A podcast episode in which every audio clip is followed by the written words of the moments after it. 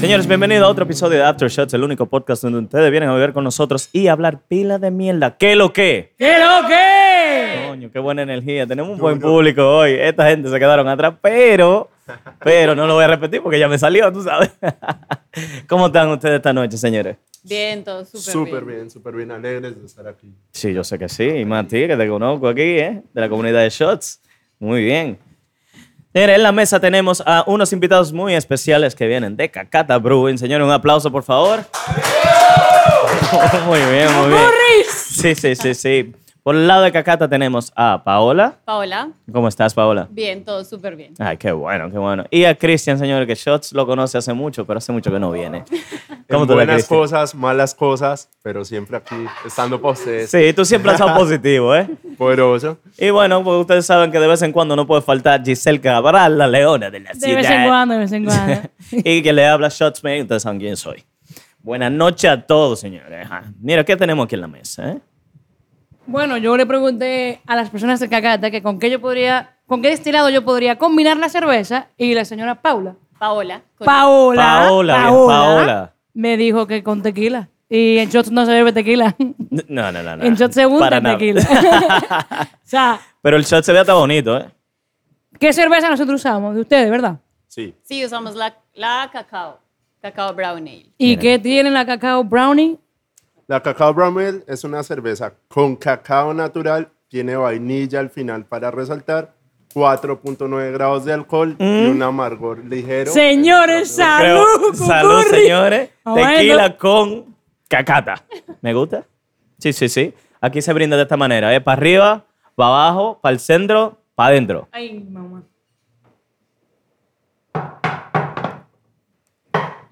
Muy bien, ¿eh? Bajó súper rico. rico. Sí, sí, sí. Baja suave. ¡Wow! Suave, suave. Y te deja el sabor a cacao. Por esa cerveza tiene alcohol, 4.5, dijiste. No. 4.9. 4.9. Igual creo que como que la cerveza es tan perfecta que combina súper bien con todo. y entonces ¿Qué? El tequila es como... Ay, Dios Mi mío. amor. Vamos a echarle un tu El maldita madre perfecto. con esa cerveza, a ver qué pasa. Pero No, es que no, no le ideas, no le que ideas. yo tengo que trabajar mañana, yo soy una persona que trabaja. Pero sí, realmente, por ejemplo, ¿qué tipo de destilado, entrando en el tema, y yo pregunto, con el perdón del Super David, ¿qué tipo de destilado aparte del tequila yo podría combinar con la cerveza? O sea, por ejemplo, me vino, me vino, qué sé yo, un disarono. ¿Por qué no? Sí, es como medio dulzón. ¿Con qué tipo de cerveza yo lo podría combinar? Yo creo que hay que jugar ahí con los diferentes estilos de cerveza. Eh, porque hay gran variedad. Hay cervezas que son más suaves, como hay cervezas que son mucho más amargas, más dulces, más secas. Entonces creo que ahí uno podría empezar a jugar. Entonces, Muy jugar chévere. más que todo con el amargor propio de la cerveza. Entonces, de ahí podemos salir a ponerle un poquito más de alcohol e irnos a un trago mucho más fuerte o quedarnos en un trago mucho más dulce y colocarle un trago o algo que equilibre perfectamente el paladar para que no sea algo vomitivo, mejor dicho. Y como yo, como simple mortal, que no sabe de cerveza y no, no nada, simplemente bebe porque le gusta beber. Como la ¿Cómo yo puedo mayoría. identificar eso realmente de, de, ok, esta cerveza yo la quiero combinar con este destilado? Ok, yo creo que ahí es importante y mm, jugar con los sabores, como hablábamos. Entonces, hay cervezas, digamos, está cacao, no sé si notaron, porque igual el tequila lo tapaba un poco, pero tiene finales dulces. Hace súper sí. bien contraste. No sé si notaron que la vainilla resaltó mucho La- el la- tequila. sí, la vainilla y el cacao Resaltó full. Y el tequila tiende a ser un trago un poquito más plano. Me va a permitir que mi cerveza realce más sus sabores. ¿Y qué otra cerveza de ustedes, por ejemplo, yo podría combinar con un destilado dulce? Estamos hablando, yo colocaría ahí en el medio una Radler. Es una Radler, es una combinación de mandarina y toronja, refresco y agregándole una Kolsch, que es una de las que trajimos hoy esta noche.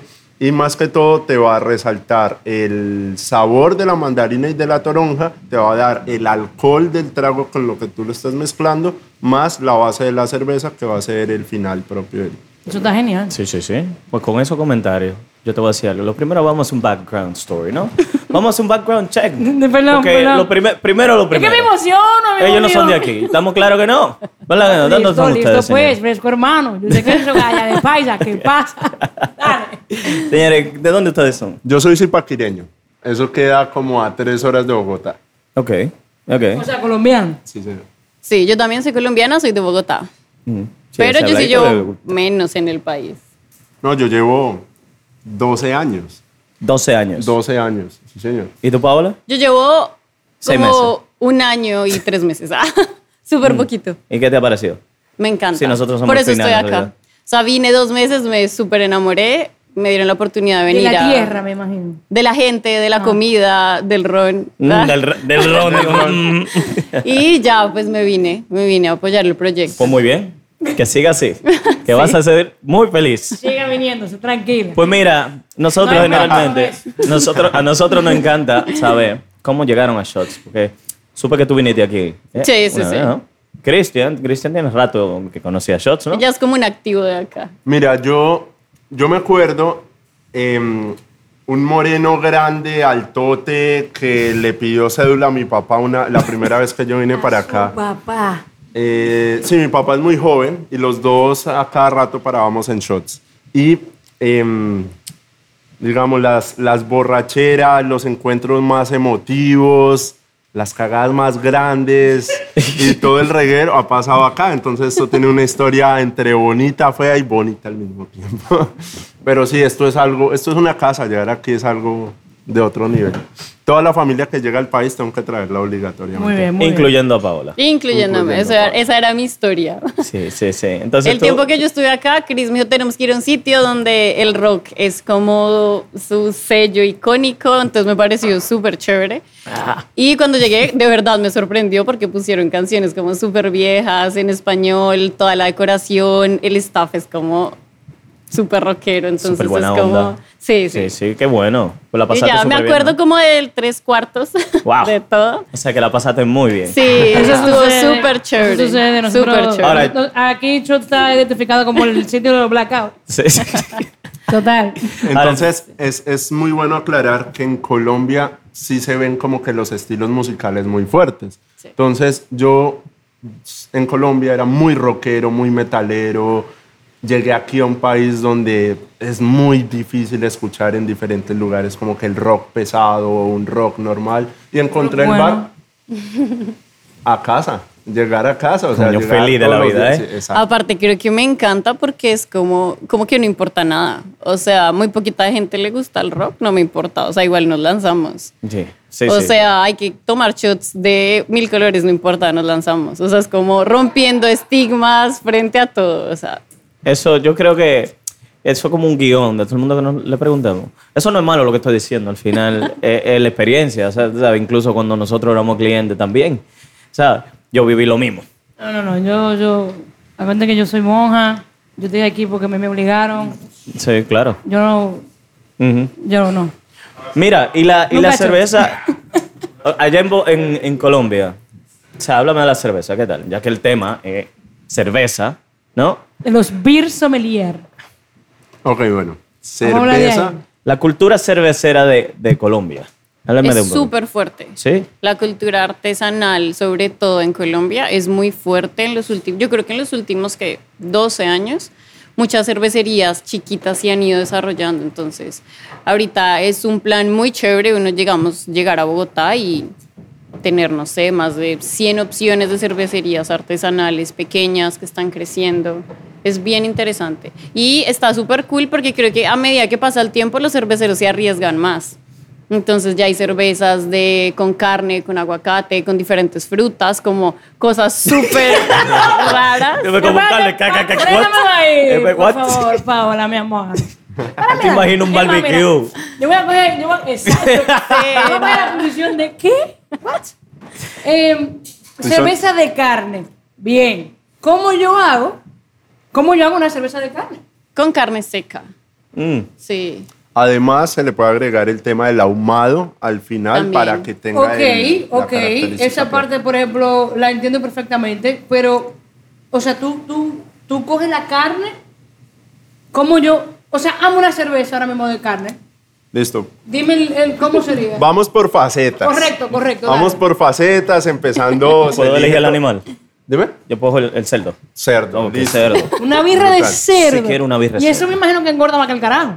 No necesariamente. No, porque Por- creo que ya la carne tiene que estar seca.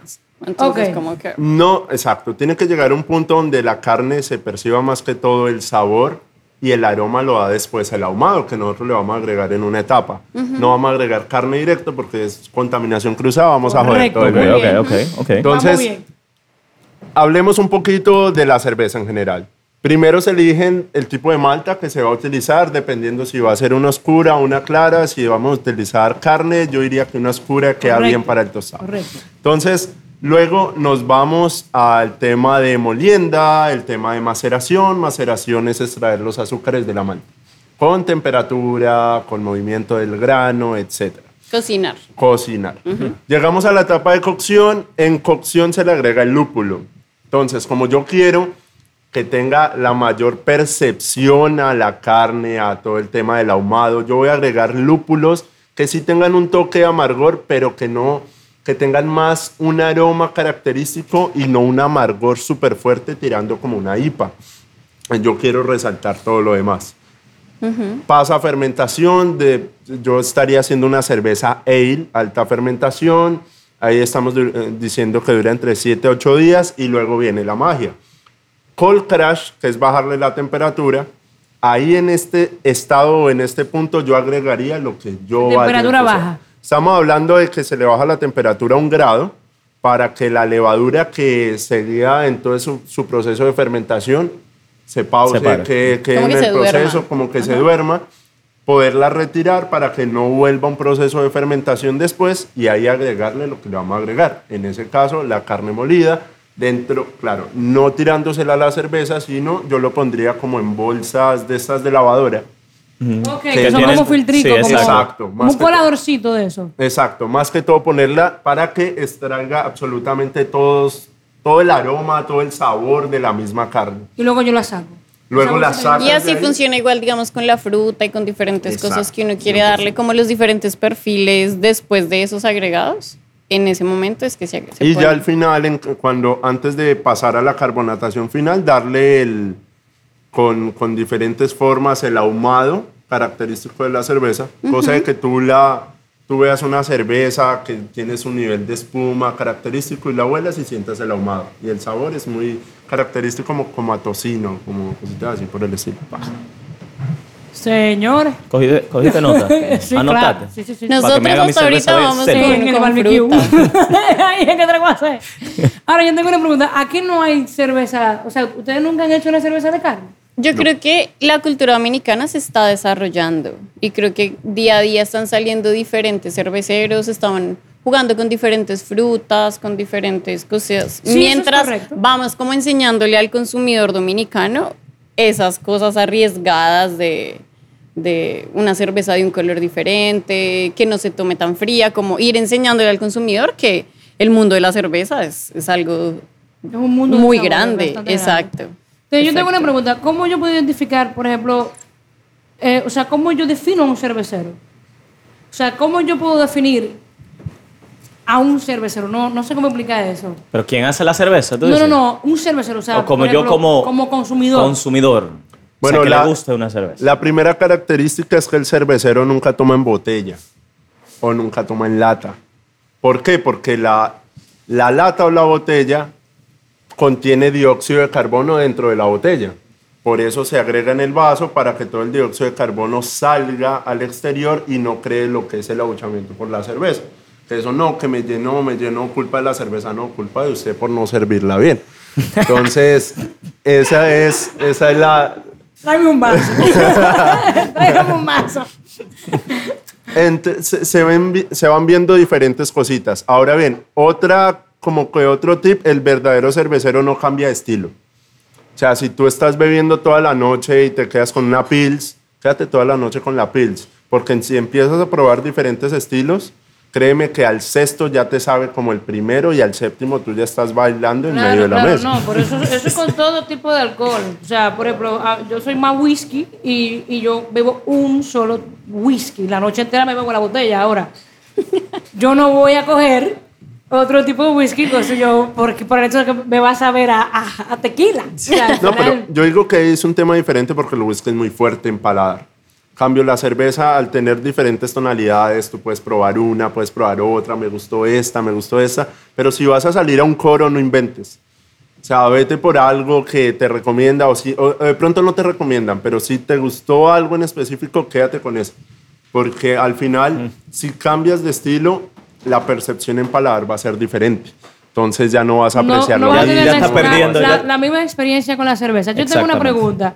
¿Cómo yo puedo degustar una cerveza? O sea, ¿cómo yo, por ejemplo, ahora mismo me ponen seis cervezas, eh, ¿cómo yo puedo vivir la mejor experiencia con esa cerveza dentro de la degustación? Ok. Empecemos desde lo más claro, desde lo más em, filtrado hasta lo más turbio. Entonces, si te ponen seis cervezas, como dijiste, tú vas a empezar siempre por una Pils, por una Clara, por una, em, una Pilsener, para no decir nombres. Entonces, por una Kolsch. Por una Kolsch de la, De la cacata. cacata. Por una Kolsch Ok, de la ok, cacata. ok. Entonces, tú vas, ¿por qué vas a empezar por eso? Porque no es tan fuerte el paladar.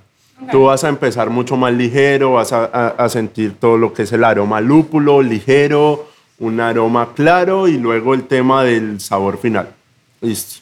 Luego vas empezando con... un Vamos a una pausa. ¿Y en la cantidad? O sea, estamos todavía en la Pierce, ¿verdad? La cantidad, por ejemplo. O sea, que yo tengo un vaso y imagínate, no sé, que es un vaso obviamente más grande, 8 onzas. ¿Qué, qué cantidad yo, yo serviría para degustar? Normalmente cuando, digamos, se hacen mesas de cata son 120 mililitros. O sea, la idea es tú lograr percibir que te está vendiendo la cerveza. Correcto. En aromas, sabores. Incluso hay personas que solo con dos sorbos logran como identificar qué es lo que la cerveza les está Ya es un ofreciendo. paladar un poquito más desarrollado, me imagino. Sí, sí, sí. Ok, y, y en este caso, por ejemplo, em, se da la experiencia de la espuma. ¿Da qué? La experiencia de la espuma. Ok, de la las- cerveza. La espuma da... La espuma es algo muy importante en la cerveza, porque el principal enemigo de la cerveza es el oxígeno Y la luz. y la luz. Sí. Entonces, el oxígeno te va a cambiar lo que es el aroma, el sabor de tu cerveza. Entonces, siempre es bueno, dependiendo del estilo de cerveza, claro está, dejarle una buena capa de espuma. Porque protege la cerveza, en realidad. O sea, desde que nosotros empezamos a servir la cerveza en un vaso, la cerveza por luz y oxígeno se empieza a oxidar. Entonces, la espuma de alguna manera lo que hace es que está separando el oxígeno del ambiente y cubriendo mi cerveza de... Es como un sello. Exacto. Correcto. Literalmente. Exacto. Entonces, mira qué pasa. Ustedes llegaron a la República Dominicana y probaron. ¿qué ¿Cuál fue la primera cerveza que ustedes probaron? Yo probé la bohemia. La Bohemia. ¿Qué te pareció la Bohemia? La bohemia es muy rica, Mm. Ok. poderosa, no te voy a decir que no. No, pues bueno, muy bien. ¿Y, y tú? No, a mí sí de una a la cacata me mandaron. ¿De cabeza? Sí, Ta. sí, sí, sí. Entonces, mira qué pasa. Aquí, por lo menos, en, en nuestro querido país, la cerveza, pues aquí dice que tú no sabes servir cerveza si tiene espuma. Bien. ¿Qué Sí, no- eso? yo entiendo que nosotros los dominicanos no tenemos cultura cervecera. No. Somos pocos. Creo que por eso, bueno, yo co- concuerdo con, con Paola, que dice que la, la cultura de aquí está creciendo. La cultura cerveza está creciendo ahora por todo, eso, lo que está, por todo lo que está pasando. Sí. Entonces aquí tú andas un coro, te sirven de una cerveza y te la sirven sin espuma. Y tú eres el mejor. Pero con lo que ustedes me están diciendo la espuma, bueno, no tiene un poco, no, no tiene sentido, tú sabes. Y también, ¿qué pasa? Que, digamos, cuando yo como consumidor empiezo a consumir la cerveza, lo que yo no active en el vaso se me va a activar en el cuerpo. ¿Ok? Entonces, yo tomo Ya, cerveza y en lo que me baja la cerveza, en el estómago, el CO2 se activa. Por eso es que muchas personas se embuchan, el estómago se infla. Entonces, de igual manera, va a pasar eso con la espuma. Si yo la activo de una manera correcta en el vaso, hasta voy a poder tomar más porque como que el estómago no se va a llenar tanto de, aire.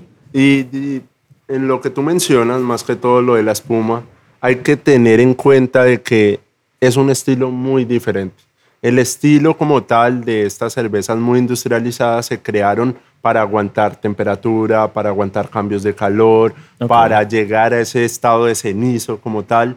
Y por eso es, a veces ustedes ven que sirven ese estado de cenizo como tal y les queda o muy leve la capa de espuma o no tiene. No significa que esté malo, sino que ese estilo en específico se creó para cuidar la cerveza en todas sus etapas y llegar a ese punto final. Igual creo que también es importante resaltar que ese estilo de cervezas están hechas para cuando uno tiene mucho calor. O sea, si yo eh, tengo mucho calor, no voy a tomarme una IPA o una Stout. Claro. ¿sí? Sino yo necesito cervezas que sean ligeras, que voy a tomar rápido, entonces la espuma, pues pasa a un segundo plano porque igual es, es una cerveza que es de consumo masivo en donde yo voy a tomar muy rápido. Ok, entonces sería una cerveza industrial, literalmente, y aparte de eso, está creada realmente para el dominicano, literal. porque Lit. Nosotros estamos, eh, el infierno, estamos al lado. Entonces, exacto. eh, como una cerveza de, de eh, como se llama dominicano, para matar el calor. Exactamente. exacto. Eh, ok. eh, Tiene now- sentido, hace sí, sentido. Totalmente, O sea que no totalmente. estamos mal. Está genial. No, está No genial. estamos mal. O sea, ¿Hay ingeniero para seguir vendiendo. Hay algo importante que, para como terminar el tema de la cata, y es, si iniciamos con una cerveza suave, que era lo que Cristian explicaba, digamos, si tenemos mucho calor, cerveza Pils, una colch de la cacata, me pasa el calor, ya como que estoy más fresca y ya después puedo pasar a cervezas más altas en alcohol y más altos en, en, en, en sabor. Muy bien. Sea más seco, más amargo, ¿sí? Como que ya puedo ir escalando, como para cerrar el tema de, de, de las de y las yo de última, en, en la cata dejaría de última las cervezas frutales, porque las cervezas frutales ya como que en tema de tu paladar se va a quedar impregnado todo el tema de la fruta en específico que tú vayas a, a degustar o vayas a tener en el momento. Entonces, digamos, tenemos cinco cervezas. Un ejemplo, tenemos la rubia, tenemos una oscura, tenemos una IPA, tenemos una de trigo y tenemos la frutal. Entonces, es más que todo yo daría ese orden, dejando en el medio la IPA, porque la IPA es una realidad que estamos, tenemos que a- afinar el sentido del, del, del todo el tema final del aftertaste para saber que no es un amargo como tal de que me la tomé, uy, qué asco, sino que es un amargo de que como viene tantos lúpulos de por medio, tu paladar te va a dar un sabor que a ti te gusta, a ti, para ti va a ser diferente y para mí también va a ser diferente. Entonces, por eso siempre las IPAs quedan, quedan en el medio dependiendo la temperatura y ya luego se van con diferentes frutales. Ok, muy bien.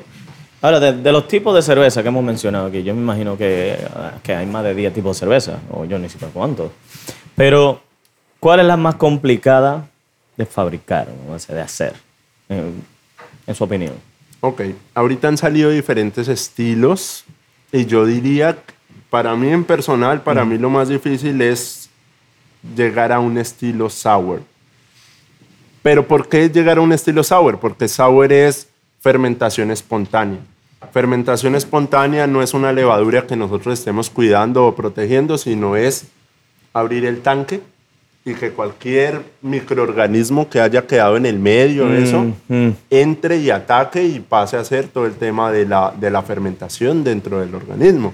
Entonces, es muy difícil controlar, o sea, lo que tú no puedes controlar, tú no puedes medir, y si tú no puedes medir, tú no tienes la calidad del proceso final. Entonces, para mí es un estilo muy complejo, pero es muy rico. O sea, llegar a una buena sour, un buen estilo sour y poder controlar todas esas variables, te da un estilo que es ácido, pero que resalta todas las características que tú quieres de la cerveza.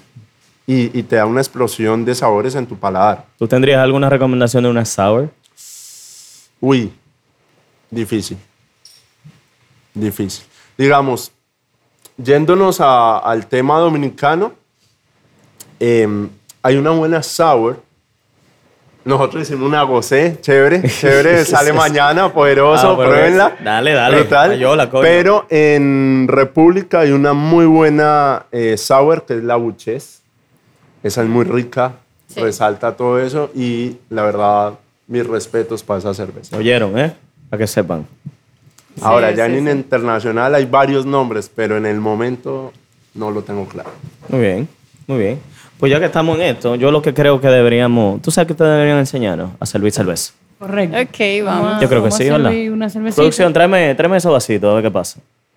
A mí me encantaría saber primero el por qué los vasos son diferentes. O sea, el, el tamaño influye eh, en el movimiento de las olas.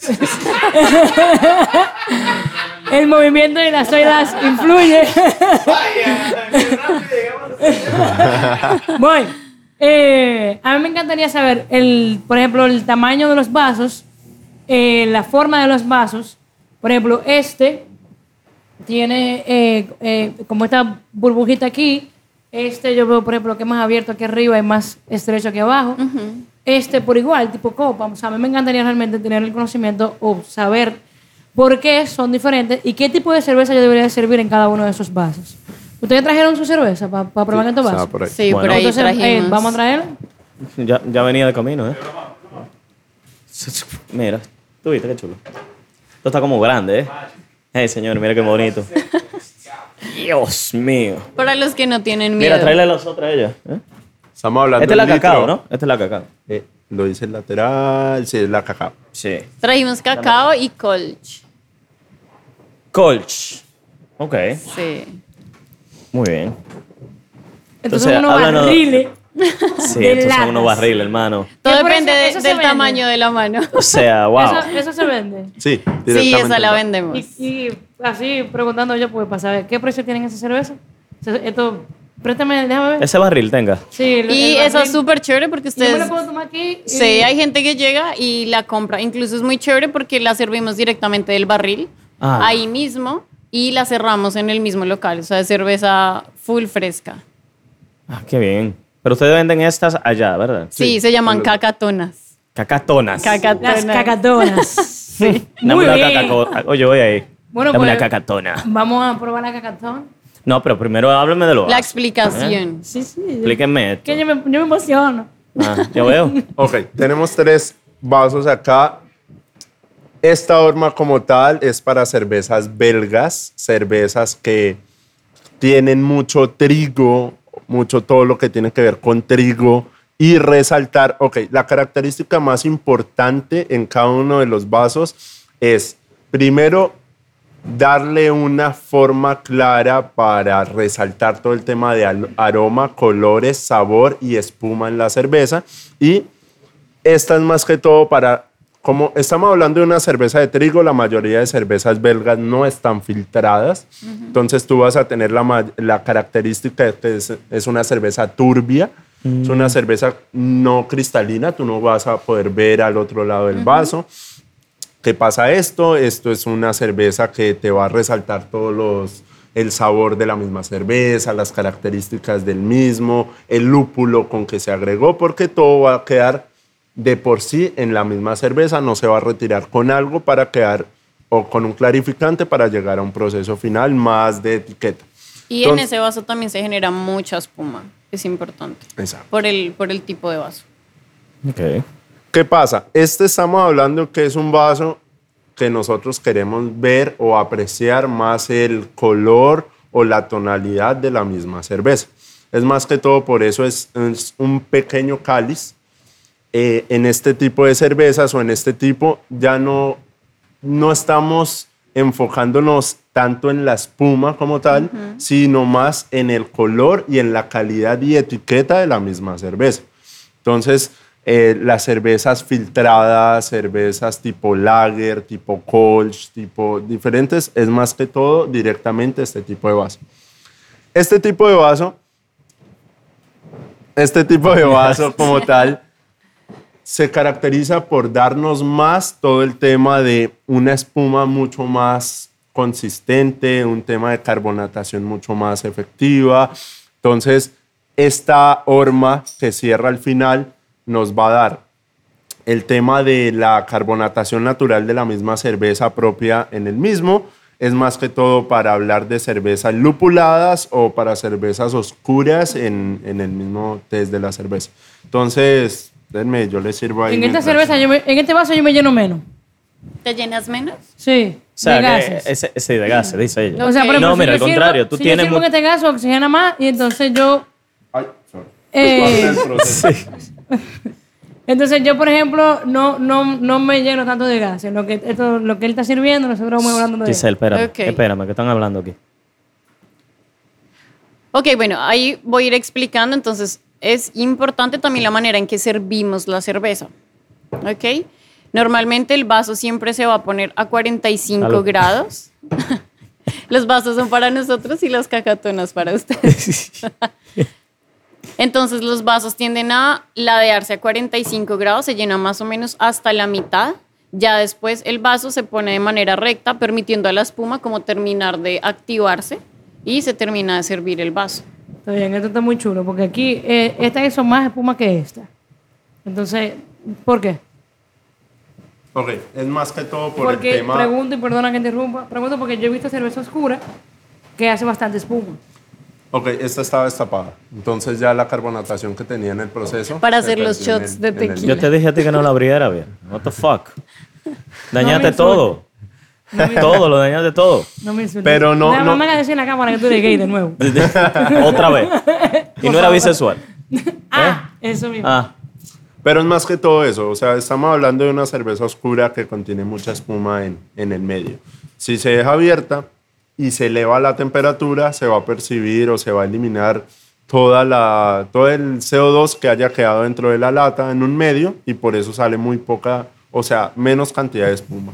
Ahora bien, también cabe recalcar que nosotros la servimos directamente desde un draft que ya pasó todo el tema de la carbonatación dentro del draft para que te salga eh, fácil de tomar. Y la llenamos directamente en lata, entonces la carbonatación ahí se redujo un, Ah, un- ok. un- Un poco. por- un Entonces, poco. David, toma y sirve, sirve de esta. yo. Sí, aprende. Yo Va. aprendí. ¿Qué es lo que tú dices? No, dale, ven, mi amor, ven. Yo te voy a enseñar a ti. Dale, eh, ¿cómo es, Paola? La de albazo, la de albazo. Yo te voy a esa. decir a ti cómo se sirve una cerveza. ¿oíste? Endereza. Empieza a enderezarlo. ¿Soy yo o es usted que está sirviendo la Dele, cerveza? dele, no, No le temas a la espuma. no le temas. Tienes Esa miedo. es una cerveza bien servida, bébate. Ok. La Del cara. 1 al 10. Un ocho. Mierda, coño, yo me voy, mira, Ay, yo no. me voy de aquí, lléveme para acá. Olvídate del mundo. Oye, ya, Bill Sommelier también. Está contratado. Ya, no hay más nada que ver. Mira. Eh, Yo voy a probar esta porque yo no la Sí, probé. dale, Sigan hablando. Tú sabes que yo le voy a hacer una pregunta Ok. un poco freca.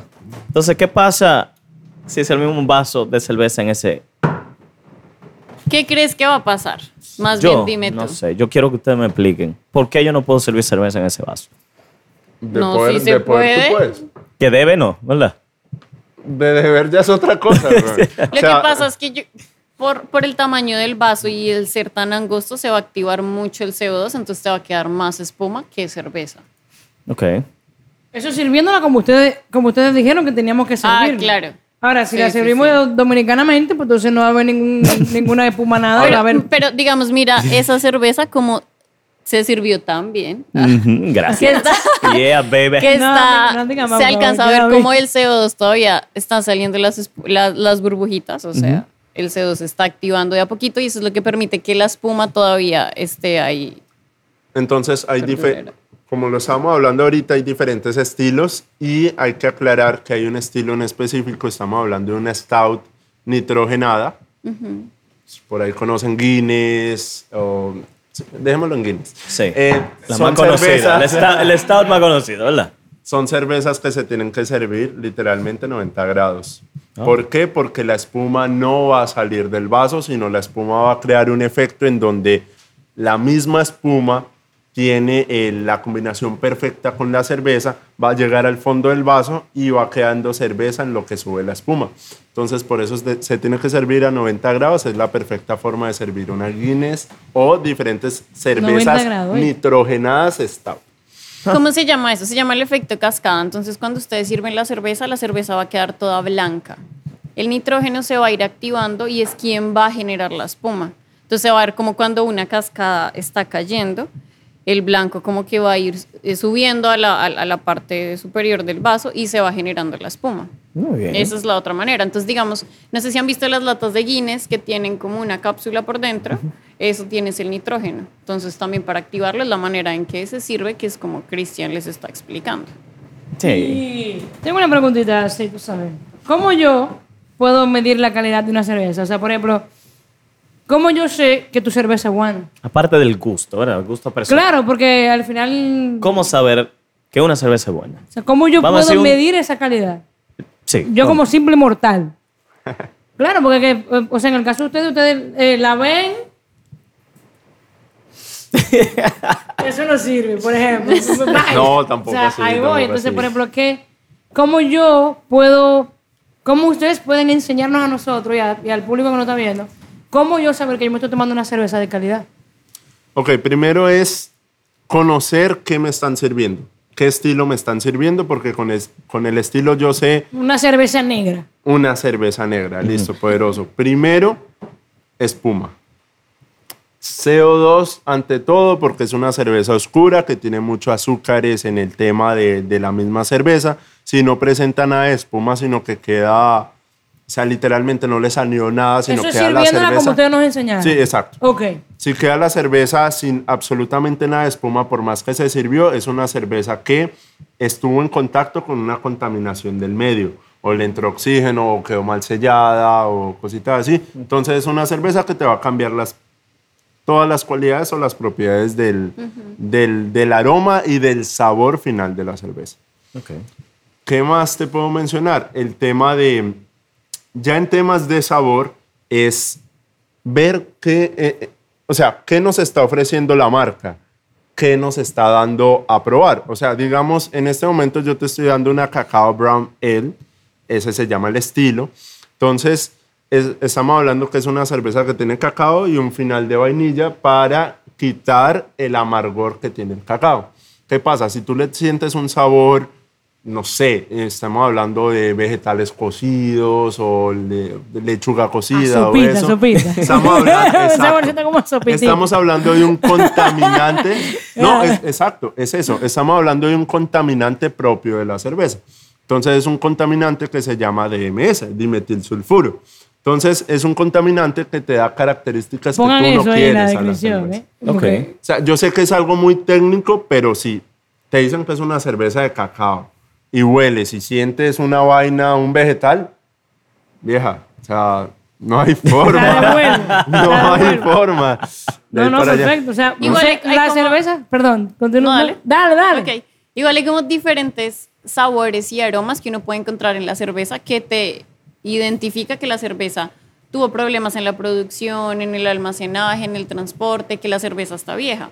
Entonces, digamos, el tema de los vegetales, hay uno que es como eh, a libro viejo, a manzana verde, a zorrillamiento, y es cuando le da como ¿Tú sabes, tú sabes que sabe un libro yo viejo? no, no, mira, eh, eso es como cuando tú te bebes una fundita de agua que estaba en el, en el colmado al lado de una carne.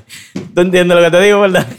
Exacto. Decía, tiene sabor a tal eso- cosa. Eso, o sea, al final eh, está perfecto. A- me encantó lo del libro viejo. Ha sido porque- bastante informativo. Sí. ¿Eh? Entonces, eh, vamos a recapitular porque realmente todo lo que realmente la gente, de verdad, cualquier mortal quisiera saber realmente cómo beberse una cerveza de calidad.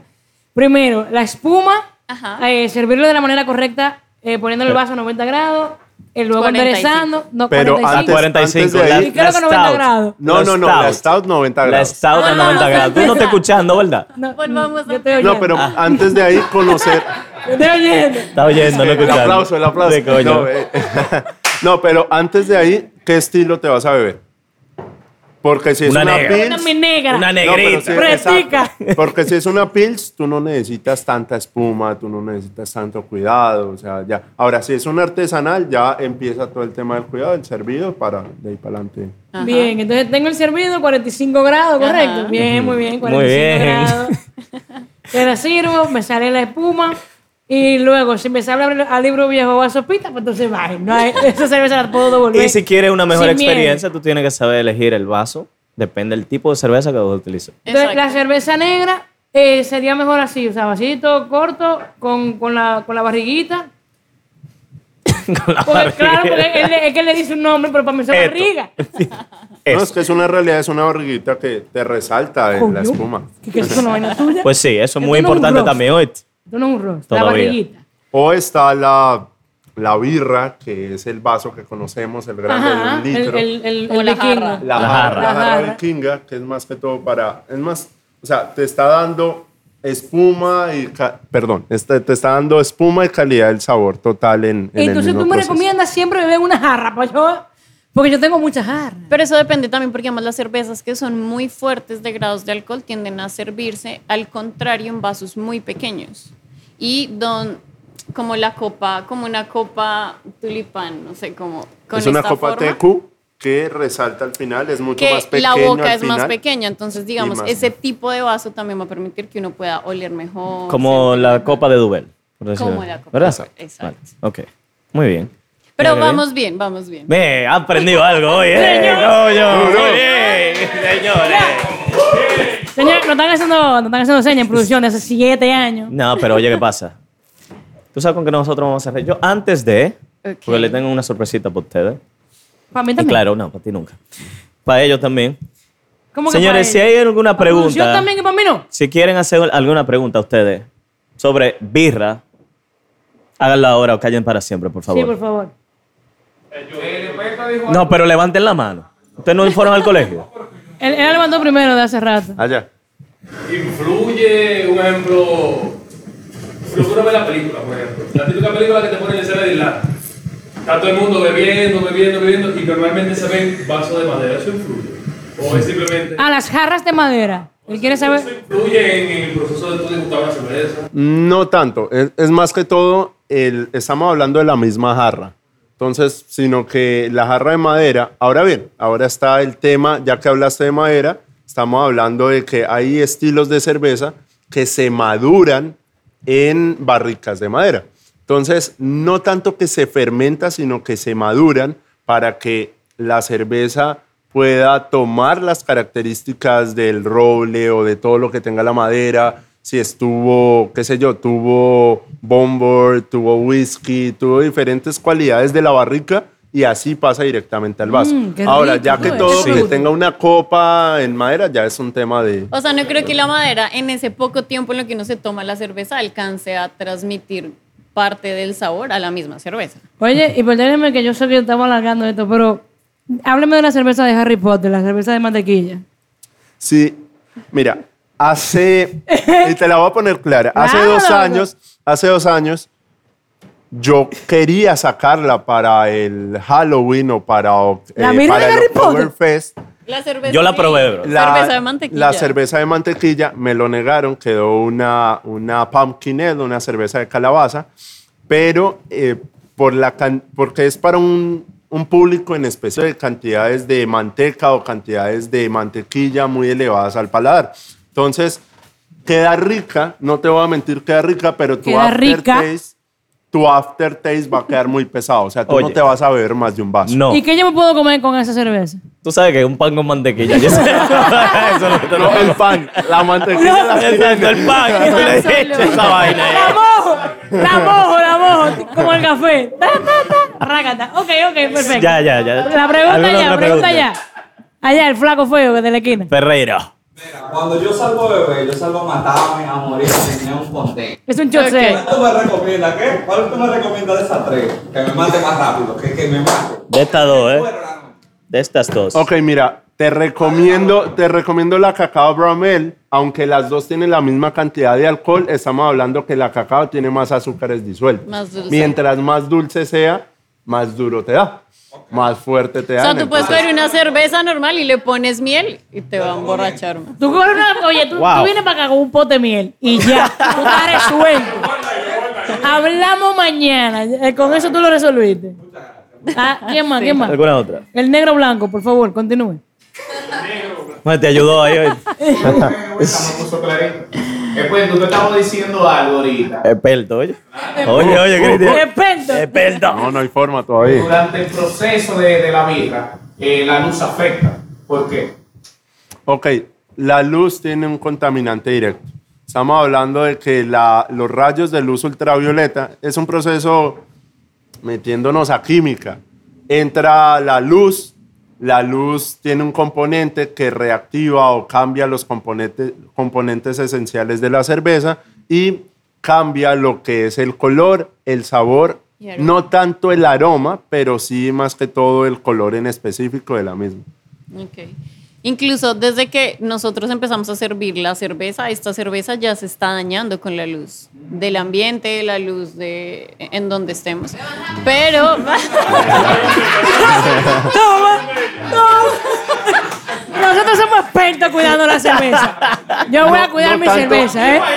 No Ay, tanto, no, pero no. es, es muy poco perceptible, pero En la tanto- luz y- sí. Exacto, y no tanto que se caliente, porque estamos hablando de una cerveza artesanal que la temperatura ideal para tomarse es de, cinco, de 4 a 6 grados. ¿Por qué a 6 grados? Porque tú vas a percibir todo lo que es el cacao, todo lo que es la vainilla. Si lo tomas muy frío, tus papilas gustativas solo van a saber que es una cerveza refrescante y ya. Entonces, lo que tiene dem- demasiados sabores, demasiados temas o agregados en la misma cerveza, mientras vas, vas subiendo un grado de temperatura, más vas percibiendo lo que, tú, lo que tiene esa cerveza en Muy bien. específico. Y, y, por ejemplo, el tema de la luz eh, eh, influye más en la cerveza rubia que en la cerveza negra. Pero llega a ser más perceptible en las cervezas rubias, porque en las cervezas negras o las IPAs, quien realza más, digamos, tienes un sabor más fuerte de, de la malta o de la IPA, entonces como que oculta un poquito esos errores. Ok. Exacto. Yo pregunto porque realmente a mí me gusta más la cerveza oscura. Yo soy cerveza oscura. Se por protege mucho, se cuida mucho la- el mismo Muy bien, estilo. muy bien. La negra se protege. Muy bien. Sí. Señorita, ya. Tengo una pregunta para ti desear. Ok. Yo no soy una persona muy cervecera, Ok. me gustan muy fuertes. Y yo quiero probar eso. Ah, tú lo que quieres pedir. Ella, quiere- ella está Ella pidiendo. quiere- Ella está pidiendo. Eso es tuyo, O sea, eso es tuyo.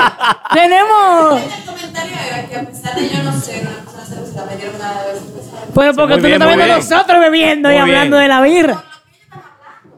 Está muy bien. Muy está bien, muy bien. bueno, qué bueno. Mira, pues oye, antes de cerrar, antes de cerrar y claro, y pasar a la sorpresita, que me voy a divertir yo, no yo- yo- Yo, yo no. no, tú no. Las sorpresas para todos. Nah, Pero usted porque- solamente, es para que se diviertan, digo, nosotros con ustedes. Yo voy a hacer un- la siguiente pregunta. Si Shots tuviera una cerveza como tú la haces, Espérate. dame color Y personalidad. sabor y personalidad. Porque tú la conoces a Shots. personalidad, ¿eh? La Cristian conoce a la Shots. Tú conociste a. Shots. Let's go. Ok, O sea, aparte de Y puta, créeme- ¿qué más? Porque Créeme- es una cerveza de shots. Créeme Tiene que- que, tener la personalidad puta. créeme que yo tenía... Puta barata se va a llamar. La puta barata. Ay, créeme que yo lo he pensado desde hace mucho tiempo. Qué bonito. Y tiene Sí. dos etapas. Mm. O dos cervezas. Estamos hablando de una Imperial IPA, una cerveza muy lupulada, pero que también tenga mucho grado de alcohol. Fuerte. Es muy fuerte en Esa tema no de pide tomabilidad. permiso. Me gusta cómo va eso. Es como, es como- para el baño. Exacto, es directo.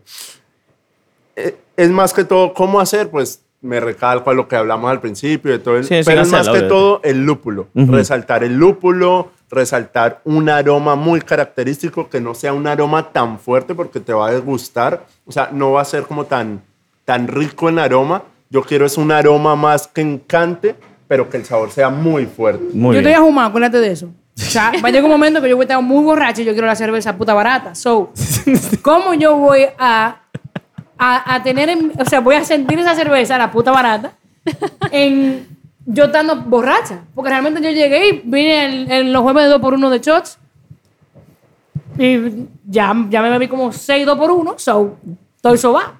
¿Qué hago? Quiero una puta barata. ¿Qué me va a hacer la puta barata? En ese momento, tú no le vas a percibir mucha. O sea, si ya bebiste diferentes tragos y vas a la cerveza, no le vas a percibir mucho, pero te va a emborrachar el doble porque le estás metiendo más azúcar al cuerpo. Te jodes. Entonces, Te jodes, así mismo. ahora, bien, por el otro lado, Ok. el otro lado Espera, espera, espera. Del primer lado, ¿qué color tiene este? es un color tirando a un, una IPA muy turbia. Más rojito.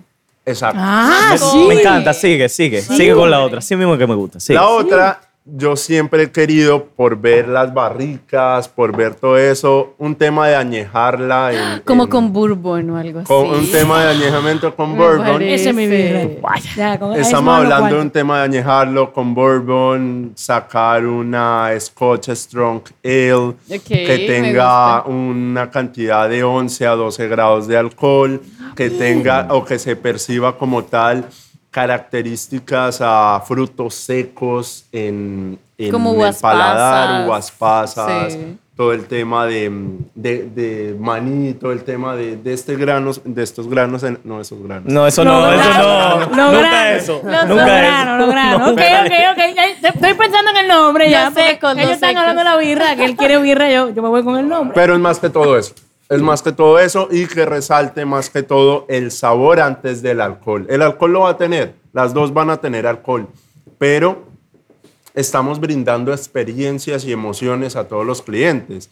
O sea, Aquí viene la mitad a emborracharse y a volverse mierda, pero la otra mitad viene a disfrutar y a crear un ambiente chimba con todos los parceros que están aquí.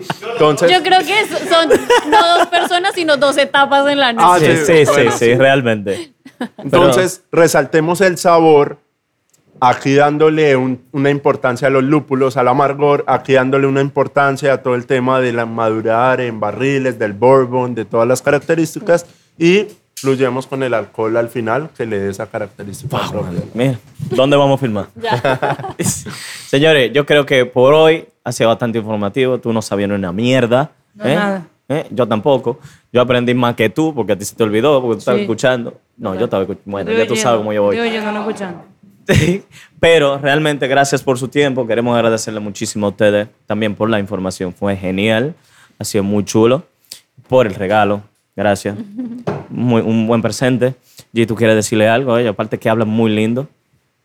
Eh, mm, Mira cómo se pone esta. Dios, por Dios. Ey, Baby. ¿Qué fue? no, yo no me, no, está muy buena la cerveza. bueno, pues señores. Muchísimas La gracias. sorpresa, la sorpresa. La Gracias a ustedes también por acompañarnos a otro episodio de After Shots. Recuerden suscribirse en YouTube como Shots Bar. Nos pueden encontrar en todas las plataformas de podcast como After Shots Bar. Y también recuerden darle a la campanita de suscribirse, compartan, comenten con todo el mundo. Y señores, no votándolo, pero ¡vámonos!